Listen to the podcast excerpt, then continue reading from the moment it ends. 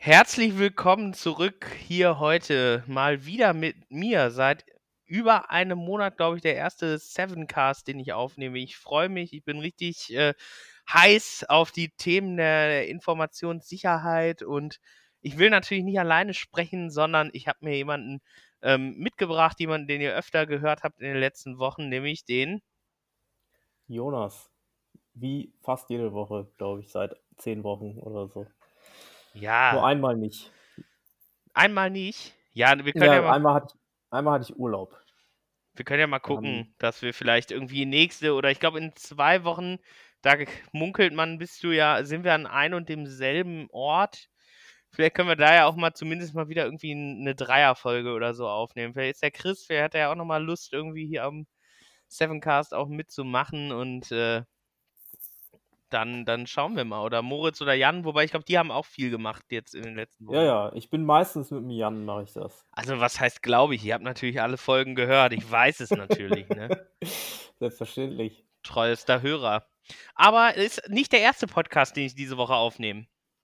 Ne? Nee, ich war schon bei Tillmann Vorhoff. Schöne Grüße, wenn du das hörst. Und wenn du es nicht hörst, dann äh, hört euch das mal an. Der macht einen Podcast, der heißt Kaltes Wasser. Da geht es ums Anfangen und äh, da habe ich so ein bisschen erzählt, wie das alles mit der Aware 7 kam und gestartet ist. Und ich glaube, der Podcast kommt in anderthalb Wochen, geht er online. Ah ja, da bin ich gespannt, werde ich mir mal angucken. Tillmann Vorhoff, habe ich mir aufgeschrieben. Sehr gut. Ja, backen wir auch in die Shownotes, so wie immer nicht. Und dann ähm, ja. gibt ja keine Shownotes mehr. Die sind ja. Ja, es gibt ja hier bei, bei Spotify und so diese Beschreibung. Das gibt's ja. Aber ich glaube, da kann man nicht direkt verlinken, oder? Äh, das habe ich, glaube ich, noch nie ausprobiert. Ja, müssen wir, ja, müssen wir mal gucken. Aber genau, Tillmann Vorhoff, Kaltes Wasser, empfehlenswerter Podcast. Die ersten zwei Folgen sind auch schon hörenswert. Äh, also wenn, wenn einen das Thema interessiert. Das ist ja bei Podcast immer das Spannende. Bei uns hören ja auch nur die Leute zu, die sich irgendwie für IT-Sicherheit interessieren. Ähm, Oder für uns. Oder für uns, genau. Dann, ähm, ja, bin ich, bin ich mal gespannt, wenn die Folge online geht, was da so drin steckt. Ja, Jonas, was machen wir denn heute hier? Ja, wir fangen wie immer an mit 5 und 7, würde ich sagen. Hm? Äh, letzte Woche habe ich mit Jan gewettet und er mit Moritz, glaube ich, die Woche davor, wie lange wir brauchen. Äh, ich habe aber festgestellt, es ist immer sehr ähnlich. Also die Wette ist so ein bisschen äh, witzlos irgendwie.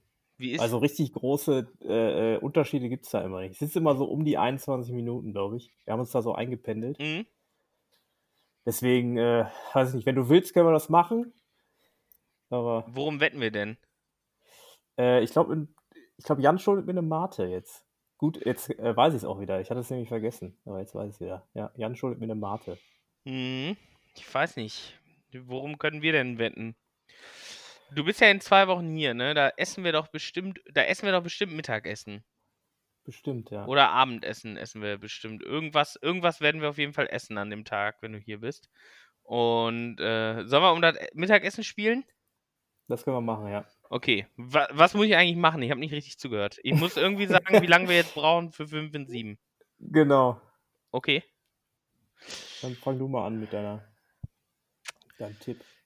Äh, wetten wir auf die Minute in der Aufnahme, wann das vorbei ist, oder wetten wir äh, quasi von Nee, wie null? lange wir brauchen. Okay. Ähm, dann sag ich äh, 17,5 Minuten. Oh, das ist aber wenig. Ich sag äh, 20 Minuten. Okay. Wir sind jetzt bei ungefähr vier Minuten gerade. Ja, dann fangen wir mal an, oder? Aber nicht so schnell. Also du darfst jetzt auch nicht hetzen, ne? Deswegen. Nein, natürlich nicht. Aber ich würde sagen, wir fangen jetzt an. Jetzt ist 4 Minuten 30 und äh, dann Genau. gucken wir mal, wer, wer das Ding gewinnt. Ja, Ja. der erste Artikel, da geht es um die NFC-Passwortkarte. Das ist so ein Thema, wo ich sagen muss, als ich das gelesen habe bei Heise irgendwie vor einem halben Jahr, dass es jetzt die Möglichkeit gibt, Passwörter auf so einer NFC-Karte zu speichern, habe ich ja, was für ein Quatsch. Dann habe ich darüber nachgedacht, habe gedacht, hm, ist vielleicht doch ganz praktisch. Ähm, wie ist denn, wie ist denn so die, die, die Bewertung hier bei uns im Blog? Ähm, also Jan hat das, glaube ich, geschrieben und der hat gesagt, er ist der Meinung, ähm, das ist ein ganz guter Einstieg in das Thema Passwortmanager, weil man relativ wenig tun muss. Ähm, aber also meiner Ansicht nach ist es, es ist auf jeden Fall besser als äh, gar kein Passwortmanager oder irgendwie ein Passwortmanagement-System zu haben. Ähm, aber der Speicherplatz wäre mir viel zu gering. Und auch die Abhängigkeit vom Smartphone. Also, äh, das ist ja so, das funktioniert nur mit dem Smartphone. Mhm. Ähm, das heißt, du hast die Passwörter wirklich nur auf dem Smartphone, nicht auf dem Desktop. Ähm, und das funktioniert auch wirklich nur mit diesen beiden. Also du brauchst genau die Karte, was ja klar ist, da sind die Passwörter drauf. Du brauchst aber auch genau das Smartphone. Mhm. Und es ist nicht so super trivial, das zu wechseln, das Smartphone. Und wenn das kaputt geht oder man das verliert, was ja leider öfter, äh, durchaus mal passiert, vor allem mit dem Kaputtgehen, ähm, dann ist das natürlich ziemlich ärgerlich. Deswegen. Ich glaube, ja. ich glaube, mich würde am meisten einmal halt nerven, weil Chipkarten und so, das geht bei mir oft kaputt. Mhm. Weil ich einfach drauf sitze oder das irgendwie in meine Hosentasche quetsche, mein Portemonnaie, dass es irgendwie passt. Ähm, und ich hätte halt genau auch Angst, das einfach zu verlieren und dann habe ich gar nichts mehr. Nicht mal irgendwo halten, was ja wirklich praktisch ist, ein Cloud-Backup, äh, sondern ich habe halt dann einfach keine Passwörter mehr. Und 20 Stück reichen ja auch bei, also bei jemand, ich sage jetzt mal bei uns als Professional User, ähm, reichen die ja auch vorne und hinten nicht. Sobald man halt mehr ja. macht als eBay, Amazon und äh, irgendwie einen Film auf Netflix gucken im Internet, da wird es ja schon eng. Ja, also laut Herstellerangabe sind es wohl 50, aber äh, das sind dann wahrscheinlich acht Zeichenpasswörter oder so. Mhm. Ähm, also das wird natürlich entsprechend mehr, wenn die Passwörter komplexer sind und man kann ja auch Passwortbeschreibungen und so Sachen, halt was man bei einem Passwortmanager auch machen kann und dann wird es halt sehr schnell sehr eng auf dem Ding. Ja. Ja. Deswegen bin ich jetzt auch nicht so super überzeugt von, aber es ist, hat halt auch Vorteile, ne? Also du hast halt ein, äh, Hardware ist immer einfacher, sage ich mal, zu, äh, zu sichern, zu verstecken, sozusagen, als äh, wenn du das irgendwie in der Cloud hast, weil du es selber in der Hand hast. Mhm. Aber das macht es natürlich auch wieder äh, umständlicher. Das ist halt auch so eine richtig europäische Erfindung, ne? Bis, ich würde fast sogar so weit gehen und sagen, das ist eine richtig deutsche Erfindung. Die ist halt irgendwo, ist die ganz okay, äh, was so die Sicherheit angeht, aber die wird halt auch nichts revolutionieren. Also da sind wir ja, wenn wir, wenn wir über den Teich gucken oder ähm, quasi über den Kontinent, wenn wir nach China gucken, sind wir ja bei ganz anderen Sachen unterwegs. Und da gibt es ja jetzt auch immer mehr Verwerfungen zwischen diesen zwei Kontrasten. Und wir sind ja in der Mitte. Und das ist ja der nächste Blogartikel, dass die chinesische Alternative zu GitHub jetzt gelauncht ist. Da muss ich zugeben, das habe ich das erste Mal bei uns auf dem Blog gelesen. Vorher habe ich tatsächlich noch nie irgendwas von Gitti gehört. Was ist das denn?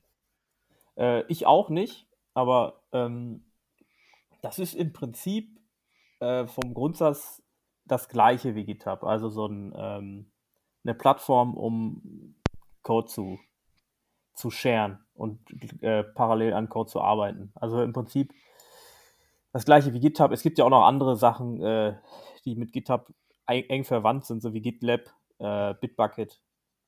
Das ist ja alles im Prinzip hm. äh, ja, ähnlich. Und Gitti ist im Prinzip auch so ähnlich oder eigentlich das gleiche. Ich habe es jetzt selber nicht getestet, deswegen ist das jetzt, äh, kann ich jetzt nicht ganz genau sagen, weil so ein Test von so einer Plattform, das, da braucht man halt eher Wochen für, um da wirklich sowas zu testen. Ähm, aber es ist wohl im Prinzip das gleiche wie GitHub, bloß halt äh, aus, aus China, mhm. von der chinesischen Regierung gefördert, vom äh, entsprechenden Ministerium für Innovation heißt es, irgendwie so heißt es, weiß ich nicht, aber auf jeden Fall von der Regierung gefördert und ähm, da liegt zum Beispiel, ähm, da liegen zum Beispiel Projekte, die für das ähm, Huawei-Betriebssystem relevant sind, also die der Teil davon sind. Die wollen ein eigenes Betriebssystem unabhängig von Google haben und ähm, ich bin gerade auf Gitti und es ist ja eine richtig lustige Webseite. Die ist so ein Stück weit wirklich wie GitHub, aber mit diesen typischen asiatischen Sachen, also einfach so fette Anzeigen irgendwo drüber und also natürlich Schriftzeichen, die ich nicht lesen kann, äh, aber alles auch irgendwie so gemischt. Also mich würde jetzt natürlich mal interessieren, wenn ich eine Möglichkeit finde, die äh, Great Firewall zu umgehen, kann ich das bei Gitti open sourcen oder werde ich dann direkt geflaggt und das Projekt geht niemals online? Also, das ist ja eigentlich die, die Frage, finde ich, die man sich stellen muss, bei, wenn man jetzt ein amerikanisches und ein chinesisches Pendant hat. Wem gebe ich meine Daten und was machen die damit und was kann ich da auch alles an, ich sage jetzt mal, freiheitlich-demokratischem Code irgendwie zur Verfügung stellen oder vielleicht auch, also eine, eine freiheitlich-demokratischer Ansatz verträgt ja auch, wenn ich was online stelle, was zum Beispiel so Zensur umgeht, also Tor oder hm. sowas. Da würde mich jetzt mal interessieren, ob ich bei Gitti auch Tor zum Beispiel ähm, Host äh, irgendwie den Code scheren kann oder so. Oder ob die Regierung dann sagt, auf gar keinen Fall. Das ist wirklich ein spannend, äh, spannende Frage. Das wäre wirklich äh, gut zu wissen, auf jeden Fall. Da sind wir ja auch direkt eigentlich bei dem Thema Vertrauen und wir, das ist ja ein großes äh, Thema auch für die, für die IT. Wem vertraue ich und wie sieht denn mein Vertrauensmodell aus? Oder das genau. Trust-Modell. Ja, da ging es um, am Mittwoch drum im, im Blogbeitrag. Ähm, irgendwie so gute Überleitung wie du macht keiner. ähm, genau, Trust, äh, so ein Trust-Modell oder Vertrauensmodell, da gibt es zwei entgegenstehende äh, ähm, Ansätze oder Modelle. Ähm, in der Regel ist es aktuell so, dass man eher ein Trust-Modell implementiert, was heißt, dass der Nutzer von einem, von einem Computer zum Beispiel ähm, erstmal als relativ kompetent eingeschätzt wird und äh, man denkt, der, der macht das schon. Oder man denkt es nicht, aber man implementiert das System so, dass es im Prinzip macht, macht äh, sagt, der Nutzer kann das schon, der kriegt das hin. Ähm, da muss man nicht bei jeder Kleinigkeit gucken, äh, dem auf die Finger gucken. Ähm, ja, und dem entgegen steht halt das Zero Trust Modell, dass man eher sagt, äh, dem Nutzer, den kannst du überhaupt nichts anvertrauen und man muss für jedes Recht im Prinzip, was man irgendwie wahrnehmen möchte auf einem, äh, auf, der, auf einem Rechner, ähm, ne, ein Recht, jedes Recht muss man anfragen. So hm. würde ich das vielleicht kurz zusammenfassen. Ich weiß nicht, was denkst du oder was meinst du dazu? Also ich meine einmal subjektiven und aber auch objektiven Studien zeigen eigentlich, dass es nur Zero Trust, also man darf dem Nutzer nicht trauen, dem Durchschnittlichen, der vor dem Rechner sitzt. Äh, das ist natürlich jetzt eine gewagte Aussage, aber grundsätzlich hat er halt ein wenig Ahnung oder in der breiten Masse jetzt. Man darf natürlich nicht alle Schuld für alles auf User schieben, aber ich glaube, viele Systeme würden es dem User einfacher machen, wenn sie ihm nicht so viel erlauben würden. Also, ähm, da habe ich jetzt beispielsweise kann man jetzt, das habe ich bei Twitter jetzt gelesen, die Tage, du kannst jetzt irgendwie bei, bei Windows-Servern als normaler Nutzer immer Dateien anlegen, egal wo auch. Und dann kannst du irgendwie DLLs in, in System 32 Pfade packen. Sorry, das ist Nerd Talk, merke ich gerade selber. ähm, auf jeden Fall ist das halt nicht unbedingt gut. Äh, auf der anderen Seite ja. ist es natürlich gut. Ähm, aber ich glaube, wir brauchen da einfach ein bisschen, wir müssen dem Nutzer dann mehr helfen und zwar auch ein bisschen einfacher helfen. Ich habe heute ein Paper eingereicht äh, bei der Security and Privacy. Äh, wenn das angenommen wird, dann würde ich mich sehr freuen, weil dann können wir auch über die Ergebnisse sprechen. Aber da ist es ähnlich. Da geht es um die Detektion von E-Mails und wir müssen den Nutzerinnen und Nutzern einfach noch mehr helfen. Dann fällt es denen auch deutlich leichter, solche E-Mails zu erkennen. Ja, ja, das ist richtig. Also du hast schon recht. Also das ist halt wieder so eine Abwägung ne, zwischen äh, Sicherheit und irgendwie Benutzerfreundlichkeit. Ja. Weil wenn ich, äh, wenn ich äh, sage, Nutzer kann man grundsätzlich nicht trauen, dann äh, erhöht das natürlich die Sicherheit enorm. Aber äh, wenn keiner mein System benutzen darf, dann kann's, dann ist es halt auch nutzlos, wenn man es jetzt mal ins Extreme äh, zieht. Also, äh, genau. Wer da ja eigentlich, finde ich, eine ganz gute Brücke schlägt, ist Apple. Also Apple erlaubt ja grundsätzlich eigentlich relativ wenig. Gerade beim iPhone hast du ja recht, wirklich recht wenig Möglichkeiten, irgendwas zu konfigurieren. Also ja. wenn auch jetzt, das ist ein bisschen, ja, auf der einen Seite besser, auf der anderen Seite schlimmer geworden. Ähm, aber früher war das ja ganz krass, da durfte man ja fast gar nichts und auch macOS zeichnet sich ja wirklich dadurch aus, dass du super viel machen kannst, einfach auch ohne großartig irgendeinen Plan zu haben, weil es einfach wirklich so simpel ist. Also von der, Ja. vom User, äh, von, von der Erfahrung, die der Nutzer macht und wie er das bedient. Aber auch Vor Apple. allem, wenn du im, vor allem, wenn du in diesem Ökosystem bleibst. Ne? Also wenn du jetzt, wenn wir jetzt von macOS ausgehen, wenn du im äh, Apple-Ökosystem bleibst, dann hast du wirklich eigentlich fast keine Schwierigkeiten. Bloß, äh, wo es dann so ein bisschen ähm, schwierig wird, ist dann bei irgendwie Drittanbieter-Software. Also nicht schwierig, aber da wird man dann darauf hingewiesen von Apple, das ist jetzt ein Drittanbieter-Software. Äh, willst du die wirklich installieren? Das Blöde ist, dass diese Meldung wirklich bei allem kommt, was nicht von Apple ist, Ja. oder bei fast allem, ähm, und nicht wirklich aussagekräftig ist. Also das heißt jetzt nicht unbedingt, das ist äh, jetzt schädliche Software, sondern einfach nur, das ist nicht von Apple, äh, vertraust du dem. Aber es heißt trotzdem, dass Apple das Ganze ähm, beglaubigt hat. Also Ja. im Prinzip hat Apple, äh, das steht dann auch da, dass äh, Apple das überprüft hat und das ist okay, das ist keine Malware. Das ist halt die, das Ding, dass das Ganze halt quasi ein großer Monolith ist und irgendwo, da sind wir wieder bei Vertrauensmodellen auch, wird halt dieses Vertrauen abgelegt. Das ist bei Apple halt relativ weit im Unternehmen Apple. Du kannst ja auch nicht einfach zum Beispiel Code schreiben für Apple. Du brauchst eine Lizenz, dann kriegst du ein Zertifikat, damit die immer das überprüfen können. Aber wenn dann halt mal irgendwo was schief geht da, dann ist es halt direkt irgendwie relevant für alle, für alle Nutzer oder Nutzerinnen von Apple und für alle Geräte. Es gibt ja auch diesen Exploit, der irgendwie quasi für alle Geräte bis, äh, bis zum iPhone 10 oder 11 äh, halt einfach das, das Gerät kompromittiert, wo Apple nichts machen kann, weil das in einem Bereich ist, wo es keine Patches für geben kann.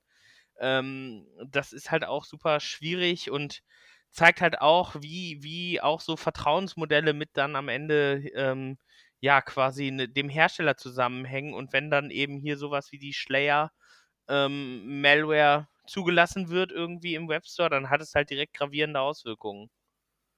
Ja, genau. Und das ist ja auch nicht, also das ist ja auch schon, glaube ich, öfter vorgekommen, dass ähm, Apple fälschlicherweise äh, Schadsoftware zulässt, ähm, die sich irgendwie versteckt, äh, zum Beispiel im, äh, in dem Flashplayer, in der Flashplayer, äh, in einem Flashplayer-Container. Genau. Aber bei Apple ist der Impact halt deutlich größer oder der Scope. Also ich habe, wenn ich, wenn ich eine Schwachstelle als kleines Unternehmen habe, dann betrifft das 100, 200, 1000, 1500 User. Aber bei Apple betrifft es halt einfach Millionen von Usern und Geräten. Das ist ja von der vom, äh, von der Skalierbarkeit von so einer, von so einem Fehler ganz, äh, ganz entscheidend und viel schlimmer. Im Kleinen kann Ja. man sich da natürlich schützen durch Penetrationstests. Also jetzt nicht unbedingt da vor dem menschlichen Fehler, dass da jemand was freigibt, aber ganz allgemein vor, vor solchen Schwachstellen. Und da haben wir ja auch ähm, jetzt eine neue Reihe gestartet, wo wir Werkzeuge vorstellen rund um das Thema Pentest. Richtig. Ähm, da ging es, also wir, wir haben den äh, im Prinzip den Beitrag von Donnerstag jetzt schon, äh, ohne es zu sagen, abgearbeitet. Also wir, sind jetzt schon bei Freitag, da hast du recht. Ähm, ja, also da geht es genau um die, um die neue Reihe, Reihe der Pentest-Tools, die wir so benutzen. Und da geht es als erstes um den Gearbuster, was steht für Directory Buster. Also das schätze ich jetzt einfach mal. Das habe ich jetzt mal, äh, habe ich jetzt nicht nachgelesen, ob es dafür steht, aber das finde ich relativ offensichtlich. Ähm, genau, was macht er denn? Also der irgendwie Directory sind ja Verzeichnisse, aber was für Verzeichnisse, Verzeichnisse bastelt der denn? Der schaut halt einfach, äh, der probiert einfach ganz viele ganz häufige Verzeichnisse aus. Also zum Beispiel liegt ja, wenn du auf aware7.de bist, liegen ja zum Beispiel die Informationen zum Pentesting, die liegen unter aware7.de und dann im Verzeichnis slash Pentest, weil eine Webseite ist ja im Endeffekt aufgebaut wie eine Ordner oder eine Verzeichnisstruktur. Und Dearbuster geht halt einfach so bekannte Namen durch und das Ganze halt super schnell. Man muss bei Dearbuster so ein bisschen aufpassen, man kann da halt das ein oder andere einstellen und äh, den Artikel hat ja auch der, der Jan geschrieben und der Jan, der hat halt gestern dann mit, äh, dadurch, dass er einfach so schnell angefragt hat, unseren Hoster zum Einknicken gebracht. Ähm, Mhm. da muss man halt auch aufpassen. Also auch Dearbuster kann schon dazu führen, dass man, dass man zumindest Teile von, von Seiten zum Beispiel lahmlegt. Ähm, aber das ist halt ein ganz gutes Tool, um die sogenannte Angriffsfläche zu vergrößern. Also als, als Pentester schaue ich ja, okay, der Kunde oder mein Auftraggeber, der gibt mir Plattform X und die und die Zugänge. Und ich schaue halt als erstes, okay, hat er vielleicht ganz vergessen, dass er noch andere Zugänge hat. Also ich versuche möglichst viel Angriffsfläche zu bekommen. Und da helfen mir eben solche Tools wie Dearbuster ungemein bei. Das ist ja auch in Kali vorinstalliert, wenn ich mir da, wenn ich da jetzt richtig äh, liege. Und das funktioniert halt einfach super gut und super schnell. Ja, und äh, es gibt ja so, hast ja schon gesagt, äh, also wir haben gewollt ähm, unter, oder die meisten Seiten haben halt gewollt Unterverzeichnisse und da geht es natürlich vor allem darum, welche zu finden, die man nicht unbedingt von außen erreichen soll. Genau. Also wo irgendwelche, wir hatten das in der Vergangenheit ja schon mal mit irgendwelchen Shops, die in irgendwelchen Unterverzeichnissen ihre Gutscheincodes hatten, ähm, die aktiven und die man dann ausnutzen konnte. Äh, das war so, das ist so zum Beispiel was, was, was äh, halt schlecht ist, wenn das einfach so zu finden ist. Hm. Genau. Ja. Und es gibt da so Klassiker, die man ausprobieren kann, sowas wie zum Beispiel WordPress Admin als Unterseite. Äh, genau. Genau. Das ist der Dearbuster und äh, ich würde sagen, damit sind wir durch mit den 5 in 7. Hast du deswegen jetzt den Taschenrechner gerade in der Hand gehabt, weil du es nicht im Kopf rechnen konntest? ich habe hab überlegt, ob ich dir jetzt noch mehr Zeit eingestehe, aber ich würde sagen, wir sind durch. Ähm, unter 17 Minuten 30. Ich würde sagen. Ja, ich habe mich, schon, hab mich schon gefragt, was du da jetzt rechnest. ja, ich hatte aber auch das Gefühl, du hast ein bisschen geschummelt. Also hast manchmal sehr schnell äh, das Thema gewechselt. Worüber hättest aber du denn mehr sprechen wollen? Äh, weiß ich jetzt nicht. Über die. Man kann über alles mehr sprechen. Ja, das stimmt, das stimmt. Aber jetzt haben wir ja Zeit. Also jetzt, äh, jetzt, ist, der, jetzt ist der Stress raus, jetzt habe hab ich verloren, du hast gewonnen. ja, äh, ja wo, worüber wollen wir denn noch sprechen? Äh, ja, wir haben doch Ka Kategorien, glaube ich, vorbereitet. Wir haben doch, ähm, ich glaube, als erstes haben wir jetzt Lücken, Löcher und Schlünde. Genau.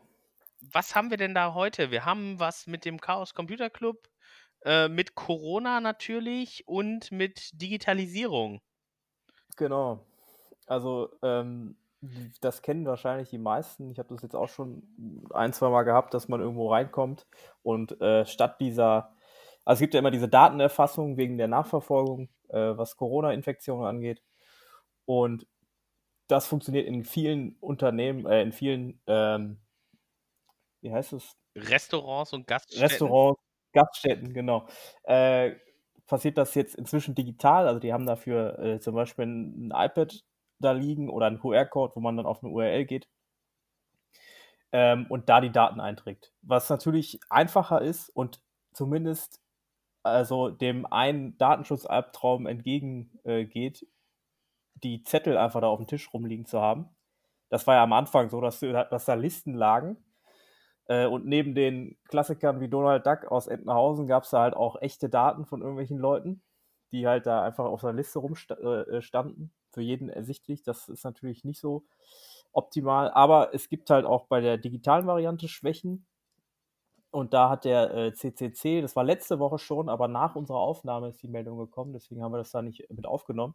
Ähm, letzte Woche haben die, glaube ich, 87.000 Einträge äh, gefunden in so, einer, in so einer Datenbank und haben es heute, also heute kam die Meldung, dass es nochmal in einem anderen ähm, in der anderen Software, also bei dem anderen Anbieter, auch nochmal gelungen ist, aber nicht ganz so drastisch. Ja, ich würde gern, also ich würde gerne nochmal, also das ist natürlich kritisch. Man muss sich hier aber halt ganz klar auch fragen, wo macht Digitalisierung Sinn und wo hört es auf? Also es ist halt einfach Schwachsinn. Ich meine, ich darf die Daten ja eh nach Infektionsschutzgesetz, glaube ich, auch nur zwei Wochen dann speichern. So, wofür brauche ich die dann digital? Für zwei, also für zwei Wochen kann ich die auch einfach irgendwie auf dem Zettel lassen.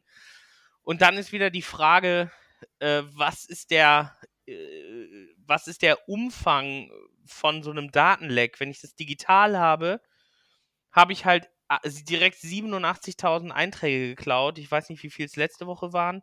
Wenn ich aber einfach Zettel halt rumliegen habe, Natürlich ist es auch schlecht, dass dann einer oder dass dann 10 oder 20 oder 100 Leute, wie viele auch immer halt in so eine Mhm. Gaststätte dann gehen, da irgendwie einsehen können, dass ich da gegessen habe. Mir ist es lieber, dass 100 Leute das einsehen und das Ganze aber nur auf dem Zettel können, als dass das irgendwie jetzt jeder kann und äh, nicht nur ich da öffentlich bin, sondern 87.000 andere. Also ich finde immer da muss man irgendwie diesen ganzen Datenschutzkram immer noch mal so ein bisschen relativieren und vor allen Dingen auch mal in Bezug setzen zu der Alternative. Also Ja, klar.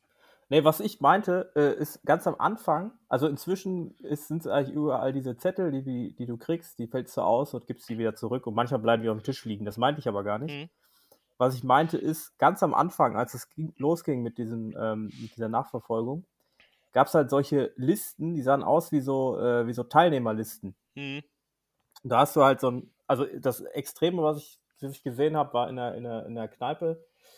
Ähm, da war's, hat du so ein, so ein, so ein äh, Schreibbrett mit irgendwie 20 Seiten drauf. Und jede Seite war eine Liste mit 30 Leuten oder so. Mhm. Und das fand ich, also du hast recht, man muss natürlich, äh, ähm, das hat ja auch einen Sinn, dass man das nachverfolgt. Die Daten sollten ja auch gesammelt werden und da muss man natürlich ein bisschen relativieren. Aber das fand ich schon ein bisschen sehr krass.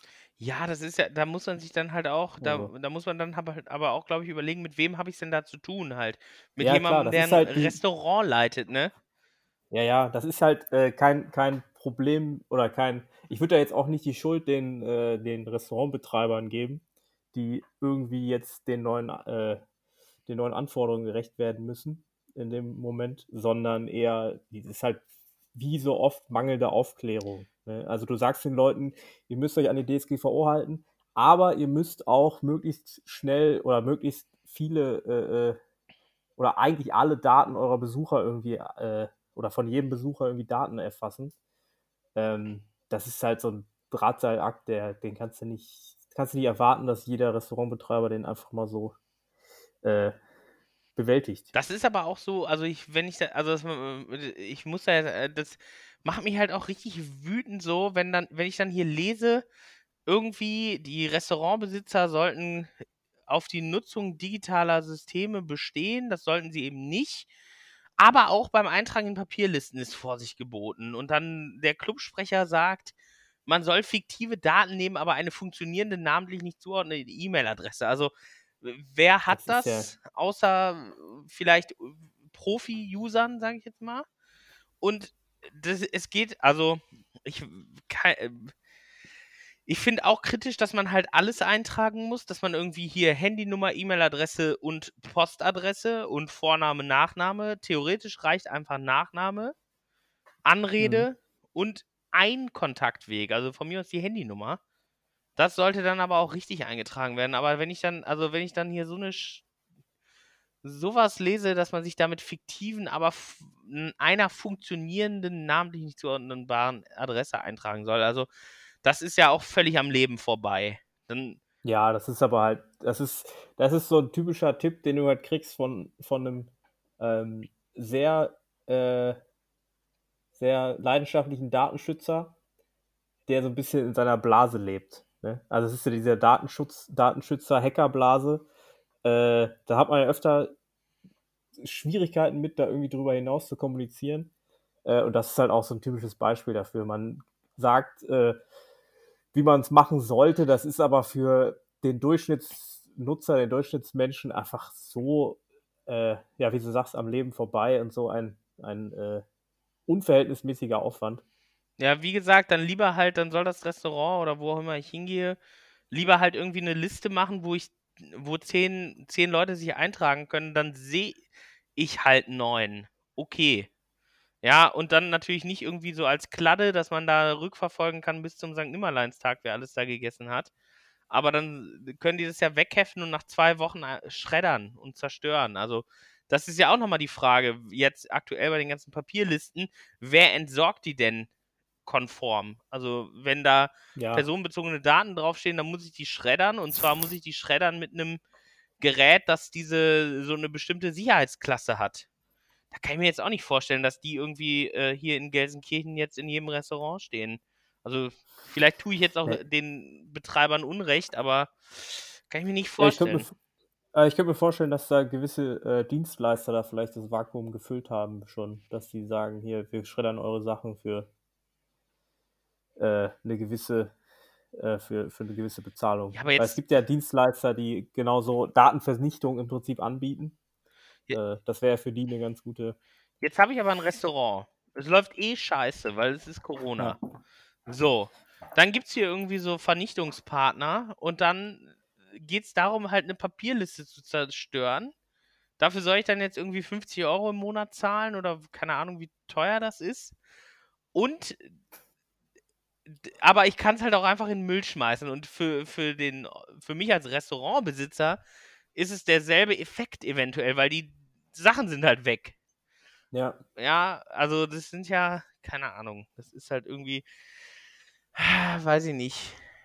ja, ist ganz schwierig, da einen, sinnvollen, äh, einen sinnvollen Mittelweg oder irgendwie einen äh, Kompromiss zu finden an der Stelle, glaube ich, zwischen Datenschutz und äh, berechtigten Infektionsschutzmaßnahmen. Ich glaube halt Cloud-Dienste, das, das kann man sich sparen, das ist nämlich wirklich Ja. over the top. Dann Listen halt, wie gesagt, nicht so als Klatte. Vielleicht hört uns ja ein Restaurantbesitzer, Listen vielleicht nicht die letzten 20 Tage einfach an jeden Gast aushändigen, sondern vielleicht wirklich pro Tisch eine Liste. Wenn ich mit jemandem essen gehe, erwarte ich ja auch, dass der, dass ich den kenne oder zumindest irgendwie Ja. kenne. Möglichst datensparsam abfragen, also eine Kontaktadresse, welche auch immer, Nachname und Anrede. Und äh, ja, dann halt ähm, diese, diese Papierlisten nach 14 Tagen entsprechend schreddern. Also, Ja. oder abholen lassen oder was auch immer. Ja. Das, äh, ja, Habe ich mich schon wieder aufgeregt. Ich glaube, bei der letzten Folge, die ich gemacht habe, Ja. habe ich mich auch aufgeregt. Ja, aber da hast du dich noch viel mehr aufgeregt. Worum ging es denn dann nochmal? Ich weiß es nicht. äh, sag ich lieber, ich weiß es noch, aber ich sag's lieber nicht. Dann fängst du wieder an. Nee, mach ich nicht. Okay, sehr gut. Aber, oh, jetzt kommt das nächste gute Thema. Äh, und zwar um Da geht's auch um Digitalisierung, ne? und Datenschutz. Ja, äh, Und vielleicht nicht so notwendige Digitalisierung. Genau. Und zwar geht es um ein. äh, Sind wir jetzt beim Themengebiet fesche Forschung? Und wir sind bei Smartwatches für Kinder, die Sicherheitslücken haben. Also die Kinder haben Sicherheitslücken oder die Smartwatches. Die Smartwatches für die Kinder haben Sicherheitslücken. Bei den Kindern weiß ich es nicht. ja, die haben auch, glaube ich, öfter gravierende Sicherheitslücken, aber dafür ist man ja dann als äh, Verantwortlicher da. Richtig. Und die sind eben auch nicht skalierbar häufig oder nicht zumindest im großen Stil so skalierbar, die Sicherheitslücken. Ja. Und ähm, ja, also erstmal, ich weiß gar nicht, wo ich anfangen soll. Ob bei den Eltern, die den Kindern das geben, damit sie immer wissen, wo die sind. Also das ist ja auch schon mal irgendwie komisch. Mhm. Ähm, also keine Ahnung, ich hatte halt keine GPS-Smartwatch und ich war halt in der Schule oder irgendwo in der Kindertagesstätte und dann bin ich nach Hause gekommen. Ja. Ja, aber sowas, also du hast recht, aber es ist halt immer, ähm, ich verstehe das schon, so den Bedarf. Also ich finde es auch, ich würde es auch nicht machen, glaube ich, sage ich jetzt. Aber ähm, sozusagen, also ich finde es immer schwierig, wenn du sagst, ja, früher haben wir das ja auch nicht gebraucht. Das Ja, ist so ein, früher war äh, alles besser. Ja, haben wir, brauchen wir früher auch nicht. Das ist immer so ein klassischer Spruch, den kriegst du von Oma, Opa oder so. Über, äh, gerne über Themen wie, weiß ich nicht, Autismus. Sagen die, hatten ja früher auch nicht. Ist ja Quatsch. Weißt du? Also, das ist jetzt natürlich überspitzt. Das hast du jetzt nicht gesagt, aber, äh, du hast, aber ja, wir haben das nicht gebraucht und Wir hatten ja auch nix. nicht, dass man Ich hatte, wir hatten ja nichts früher. Nee, wir hatten damals nichts mit GPS. Kaffee aus Eicheln musste ich mir den kochen und aus äh, Bucheckern. ja. Äh, ja, jetzt habe ich den Faden verloren. Ich auch. Genau, also ich, man, ich denke auch nicht, dass es notwendig ist, aber ähm, ja, manche Leute Ja, aber halt gut. okay. Das ist aber auch so, so ein, das ist halt auch so ein, wieder so ein, so ein Thema, äh, das wird ja nicht vermarktet als, äh, wir haben ja äh, eine Smartwatch für Kinder, die könnte aber Sicherheitslücken haben. Hat halt immer ein bisschen ein paar Nachteile. Also es wird natürlich vermarktet als, jetzt weißt du immer, wo deine Kinder sind. Ja. Und wenn ich jetzt als Durchschnittsuser, der sich nicht mit dem Thema beschäftigt, äh, sehe, boah, ich weiß jetzt immer, wo meine Kinder sind, dann denke ich natürlich, klasse. Da denke ich jetzt als, als Mensch, der sich irgendwie ein bisschen damit auskennt oder zumindest glaubt, ich gebe doch nicht die, die, mein, die Standortdaten meines Kindes an irgendeine so Firma, die Kinderuhren herstellt. Weil, Ja, also es gibt ja so viele Sachen, wo Kinderspielzeug schon ausgenutzt wurde. Hier diese, die komische Puppe, die alles konnte, dieser komische Bär, den wir auch mal hier im Büro hatten, der, wo du dich einfach mit verbinden kannst und dann hören und sprechen kannst als Bär quasi. Und dann gebe ich meinen Kindern irgend so ein komisches Armband, das per GPS trackt, wo die sind. Und dann vertraue ich darauf, dass eine Firma, die irgendwie ja, halt wirklich so Kinder-Tracking-Devices baut, dass die sicher ist. Ja, das ist, ja, ich, ich sehe das ja genauso wie du. Äh, aber ich versuche immer so ein bisschen wie äh, aus unserer Blase rauszukommen und mir das vorzustellen, wieso man das macht. Und äh, ja, Ja. Ich würde es auch nicht machen. Ich würde es auch keinem empfehlen. Ich habe auch schon, äh, ich kriege auch schon äh, ein schlechtes Gefühl bei so, ähm, bei so Babyphonen mit ganz vielen Funktionen, so wie äh, mit Webcam und über WLAN ansteuerbar und sowas. Ja, Also IoT-Geräte, die wirklich so ein bisschen über das äh, Notwendige weit hinausgehen, sind immer schwierig, finde ich. ja, das stimmt. Also ich, ich weiß auch, was du meinst. Ich weiß auch genau, dass ich jetzt gerade hier so ein bisschen rage, aber also ich, ich weiß nicht, aber manchmal mit den, mit der, also das sind ja, es sind ja Eltern, ja die Elterngeneration, die das verwendet. Also das ist ja ganz klar die Zielgruppe. Eltern Ja. von Kinder. Kinder kaufen sich das ja nicht selbst, sondern die Eltern. So. Mhm. Das sind also in der Regel. Es gibt wieder, es gibt natürlich auch jüngere ähm, Eltern, aber ist es so unsere, unser Alter aufwärts? Wahrscheinlich Ja, ist es also so irgendwie unsere Generation grob. Ja. Standard normal verteilt, irgendwo so, und der, der Peak ist irgendwo so bei 35, keine Ahnung. Würde ich jetzt einfach mal so vermuten, ohne dass ich irgendwelche Statistiken gesehen habe. So, vielleicht muss man mit denen einfach härter ins Gericht gehen und sagen, pass auf, was, äh, vertrau lieber irgendwie auf dein eigenes Kind, statt das Vertrauen weg in Dritte zu legen. Also da sind wir ja wieder bei Vertrauen im Endeffekt, bei der Vertrauensfrage. Wem vertraue ich? Und vertraue ich meinem Kind halt, dass es nach der Kita irgendwie nach Hause kommt oder wirklich dann in der Kita ist? Was soll ich da Mhm. auch sehen? Oder in der Schule? Oder vertraue ich irgendeiner Firma die Daten an, die damit halt Gott weiß was macht? Also es gibt ja auch DSGVO-Verstöße und Daten, die irgendwie außerhalb der EU verarbeitet werden, ohne dass es in der Datenschutzerklärung ähm, beschrieben ist. Ist jetzt wieder auch ein sehr, ein sehr spezieller Punkt, aber grundsätzlich ist es ja, äh, also ist es ja auch eine Vertrauensfrage. Vertraue ich meinem Kind oder vertraue ich jetzt halt hier dem äh, irgendeinem Hersteller von so einer komischen Plastikuhr? Ja. Ja, klar, ich würde es, also wie gesagt, ich bin da eigentlich völlig bei dir. Ich würde das auch nicht äh, machen. Ähm, aber als ich das gelesen habe, musste ich an eine, äh, an eine Sache denken, die ich gemacht habe als Kind. Äh, da bin ich vom, vom, ja, irgendwie Betreuung, ich glaube nach der Schule hier, Hort war ich, äh, bin ich von da auf dem Weg nach Hause mit, einem, mit meinem damaligen Kumpel ähm, an der Ecke, wo wir uns getrennt haben, immer jeden Tag, sind wir noch mal kurz stehen geblieben, haben ein bisschen gequatscht. Ähm, als ich nach Hause kam, war mein Vater völlig krank vor Sorge und war, hat gesagt, er wollte gerade die Polizei rufen, weil ich irgendwie nicht kurz gesprochen habe mit dem, sondern irgendwie eine halbe Stunde oder so. Und das natürlich in meinem kindlichen, äh, in meiner kindlichen Dummheit, sage ich mal, überhaupt nicht auf dem Schir- Schirm hatte. Also ich, ich sehe irgendwie, warum Leute das machen, aber für mich persönlich wäre es auch, also finde ich auch absolut nicht, äh, nicht tragbar. Die- also ähm, sowas, sowas äh, an Kinder zu verteilen, das so. Aber das ist ein, das hat, ist, das ist ja ein Problem, was sich jetzt nicht nur auf irgendwelche Smartwatches beschränkt. Ne? Das ist ja ein allgemeines ähm, Problem, was Datenschutz von für, für Kinder oder die Schutz der Daten von Kindern angeht irgendwie. Also die haben ja überhaupt keine Möglichkeit, da selbst drüber zu bestimmen. Ja, in Amerika ist, glaube ich, jedes, jedes vierte Kind schon Opfer von Identitätsdiebstahl, bevor es 18 ist, ne? Also das ist halt. Mhm.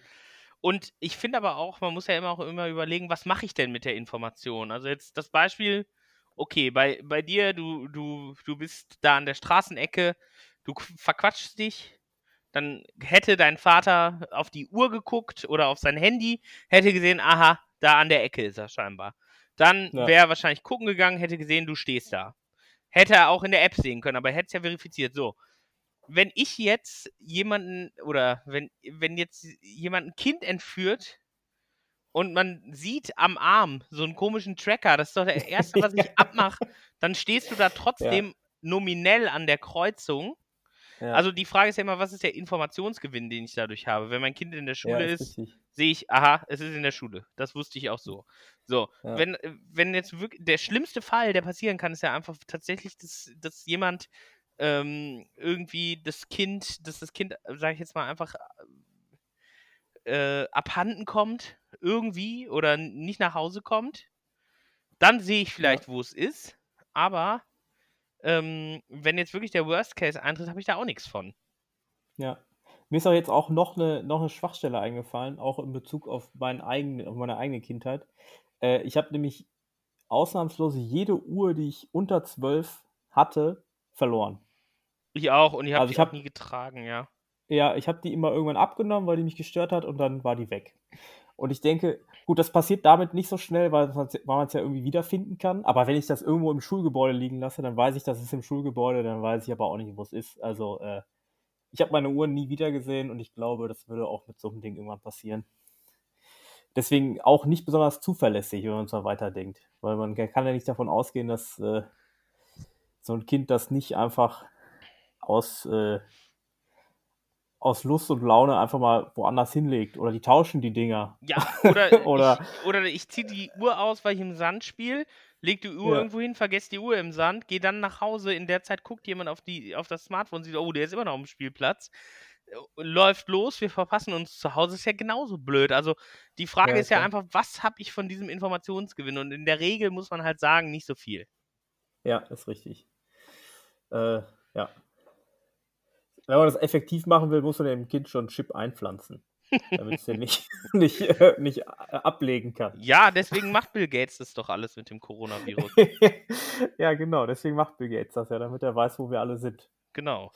Also das löst ja das Problem auch für immer und dann ist auch egal, ob man jetzt zusätzlich noch irgendwie so eine, so eine, so eine Uhr am Handgelenk trägt. Also dann ist ja sowieso das alles stimmt. vorbei. Ja.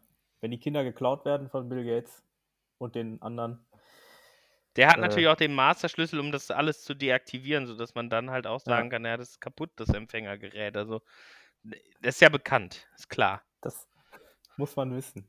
Ganz kurz, äh, die EU7 distanziert sich von jeglichen Verschwörungstheorien. Also genau.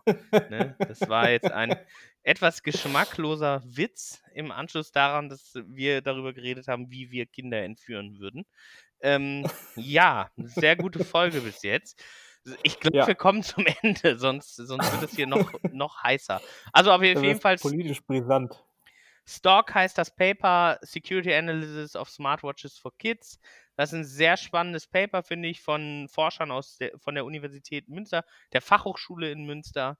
Ähm, kann man sich for free im Internet runterladen. Wenn einen das interessiert, kann man das lesen, sollte man das lesen. Es ist sehr spannend. Gut. Ja. Aber das ist auch, also das wollte ich jetzt noch kurz sagen, weil du gesagt hast, falls und wenn einen das interessiert, das ist ja auch so ein Problem mit, äh, mit so einer Sache.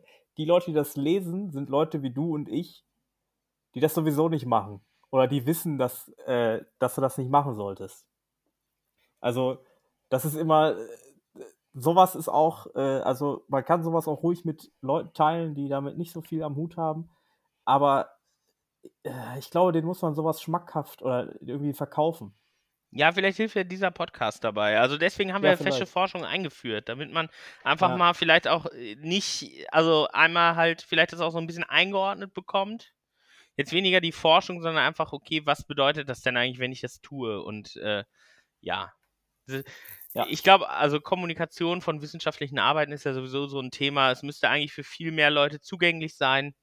Ähm, beispielsweise, ja, das äh, Hacker halt einfach immer den schwarzen Kapuzenpulli beispielsweise haben, ist halt auch nicht richtig. Ähm, ja, daran arbeiten wir ja auch mit dem Blog, mit dem Podcast, einfach an einigermaßen äh, naher Kommunikation, nahbarer Kommunikation. Ja, sehr gut. Ja, und du hast ja noch eine äh, ähnlich politisch brisante Frage ausgedacht.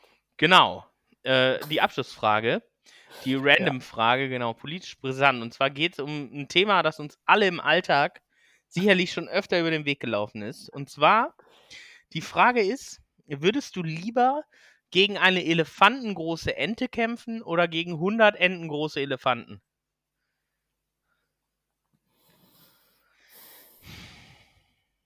Ich glaube, es kommt ganz darauf an, worum man kämpfen muss. Die greifen dich an und die wollen dir ans Leder. Das ist Ach der so. Grund, warum du kämpfst. Hm. Dann glaube ich lieber eine elefantengroße Ente, Warum? äh, weil ich sie sehen kann, also komplett. Und wenn ich 100 entengroße Elefanten äh, mir vorstelle, ähm, also beide Vorstellungen sind nicht besonders äh, äh, furchterregend, finde ich. Wäre natürlich was anderes, wenn es wirklich, also wenn ich es jetzt wirklich vor mir sehen würde, wäre es wahrscheinlich was anderes. Ähm, aber du hast halt keinen Überblick über 100 kleine Elefanten. Ja, aber jetzt geht es ja beim Kampf um Gewinnen und Verlieren. Wie würdest du denn gegen eine elefantengroße Ente gewinnen?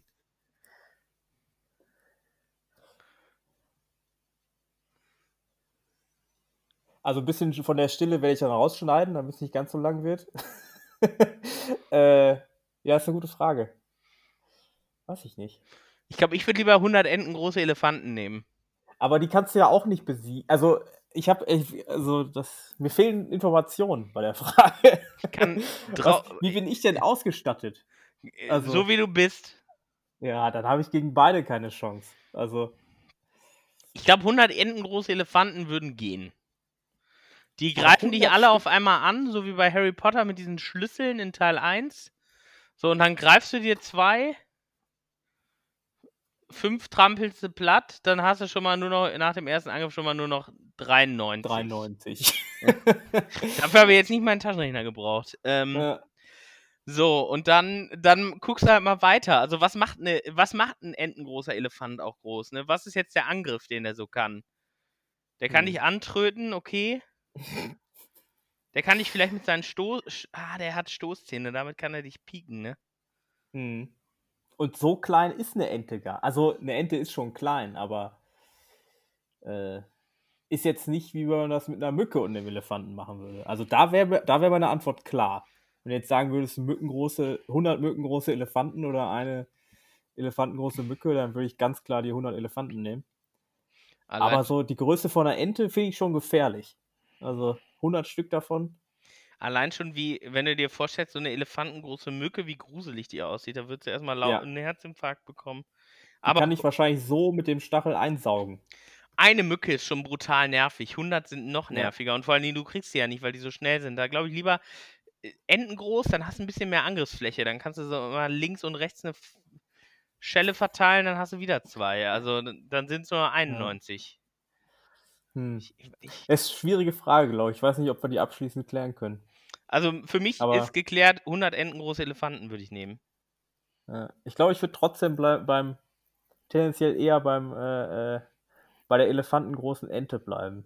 Aber wie gesagt, ich glaube, gegen beide habe ich keine Schnitte. Also da möchte ich, das, das würde ich auf jeden Fall als gesetzt. Und du auch nicht, glaube ich. Nein, abschließend nicht, aber ich glaube, ich wäre mir Ein lieber, paar weil, wird, wird man mitnehmen. Genau, ich würde ein paar mitnehmen. Ja. das ist gut, dass wir das geklärt haben, denke ich. Äh, ist wichtig auch, Ja. dass man das für die Zukunft weiß, äh, wo man steht. Und äh, finde ich einen ganz guten Abschluss Da kann für die man, heutige Folge. finde ich auch. Das war eine sehr spannende Folge. Ich habe mich wieder aufgeregt. Ich darf nicht so viel Podcasts aufnehmen. Da ärgere ich mich nur. Ja, ansonsten, Jonas, ich habe nichts mehr für heute, glaube ich. Außer Nee, viel nicht. Spaß und schönes Wochenende und erfolgreiche Woche und ähm, gebt euren Kindern keine GPS-Tracker. Richtig. Schönes Wochenende und äh, bis zum nächsten Mal. Ciao.